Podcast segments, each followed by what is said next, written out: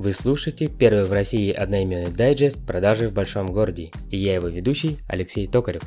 Мы говорим о личностном и профессиональном развитии в сфере продаж. В этом эпизоде мы завершаем наш топ-10 мифов в продажах. Поехали!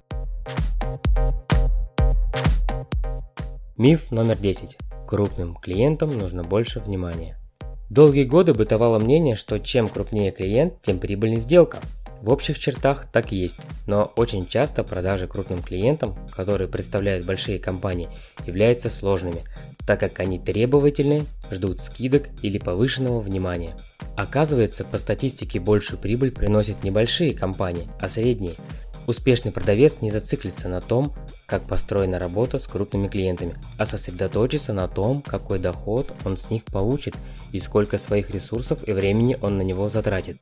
И выясняется, что наиболее прибыльные в долгосрочном плане клиенты – это отнюдь не самые крупные компании. Здесь возникает два стратегических вопроса. Первый – как компания будет распоряжаться своими лучшими ресурсами? Традиционно лучшие продавцы компании закреплены за большими аккаунтами, что, как мы видим, может быть ошибочно. И второй – большинство территориальных представителей имеет несколько аккаунтов, как наиболее эффективно распределить между ними свое время и энергию – а менеджеры по продажам часто руководствуются соотношением 80 на 20. Принцип Паретта.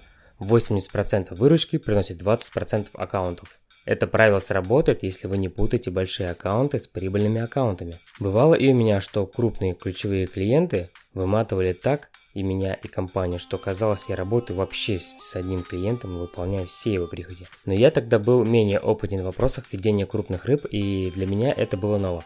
Я очень трепетно относился к этому клиенту, превозносил даже можно сказать. Он делал 50% моего плана. Мне его передали по наследству, как мы говорим. Менеджер с ним работающий ушел с должности, и так получилось, что крупняк этот достался мне. Не было и дня в первые три месяца, чтобы я не решал вопрос, связанный с этим клиентом. Часто возил самовывозы на своей машине, так как закупщик забывал иногда сделать заказ. Или не дай бог у него выходной, а в ресторане закончилось вино. Это вообще тумач. Много было проблем с документами, как назло, и очень была глубокая скидка, равноценная федеральному контракту. Таких скидок не было даже у аэропортов и крупных сетевых проектов. Но и владельцы ресторана имели какую-то дальнюю связь с руководством компании Бета. Это была моя прошлая работа, напоминаю. Да, бывает и так, вроде как знакомые, но каждый пытается с друг друга взять три шкуры. А, да, там еще была особенная ситуация с просроченной дебиторской задолженностью, это вообще другая история. Это был тихий ужас. Отсрочка максимальная в компании 45 дней, а этот клиент мог себе позволить замораживать деньги до 60. Представьте себе. В общем-то, в то время я настрадался. Пришлось даже подзабить на действующих своих клиентов, а про новых я вообще молчу.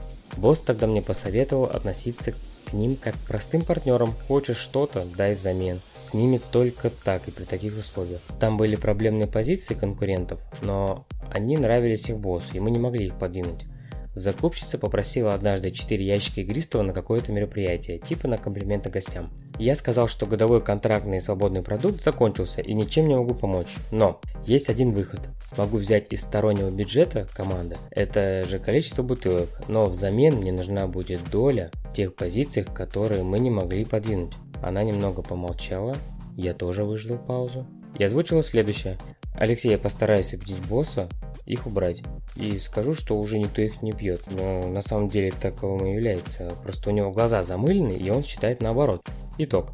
Я отгружаю ее на мероприятие свободным продуктом, а она в течение двух недель помогает мне с этими позициями. Ура, вопрос решен. После этого все ее просьбы, как мне показалось, были слегка взвешены и обдуманы. Потому что я просил всегда встречную услугу в наших отношениях. И через какое-то время мы оба к нашему сотрудничеству относились проще. Я перестал так много внимания уделять этому клиенту, перенес плавно к разряду средних компаний, так как прибыли компании он особо не приносил. И у меня KPI строилась в лучшей степени для меня. Если у клиента не слишком глубокая скидка в рамках определенного уровня, если этот уровень превышен, то премия на отгрузки минимальная, либо отсутствует. Идеальная, конечно, такая система, если KPI полностью складывается от оборота. Неважно, какой процент скидки. Будь то он в пол, будь он вообще без скидки, чисто на отгрузку. Да-да, и такое бывает.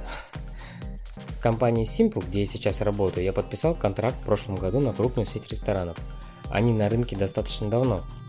И всю жизнь работали с одними и теми же партнерами. Она знала в лицо каждого закупщика, каждого менеджера, каждого руководителя. Потому что все равно они проводили тендер каждый год, но побеждала одна и та же компания. В прошлом году случилась такая ситуация, что наш конкурент, а их партнер, обанкротился. И закупщица решила срочно провести тендер. Но до этого я с ней встретился, и она мне по секрету сказала, что их учредитель отдает предпочтение нашей компании, так как он пьет практически только наши вина, статус и эксклюзив некоторых брендов дает некоторую привязанность к нам. Мне эта информация очень понравилась и дала очень хорошую почву для размышления и для определения уровня затратности предложений. И мы сделали классическое предложение без каких-либо углубленных скидок, бюджетов, ограничились минимальными инвестициями. И вуаля, контракт у нас в кармане. Мы подписали большую сеть с надежными контрагентами и не ударили по бюджетам и глубине инвестиций в клиента. Вот так как раз и надо больше внимания уделять таким вот клиентам. Концентрация на доход, а не на величину клиента. Друзья, и вот подошел к концу первый сезон подкаста «Продажи в большом городе».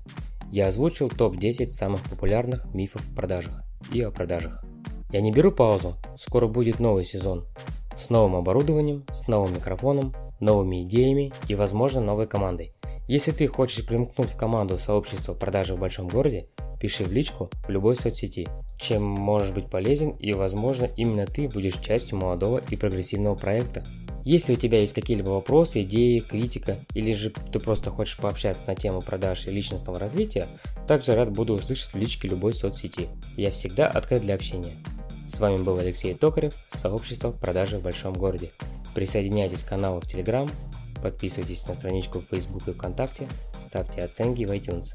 Также мы есть в Яндекс Музыке. Спасибо, что были с нами. Пока!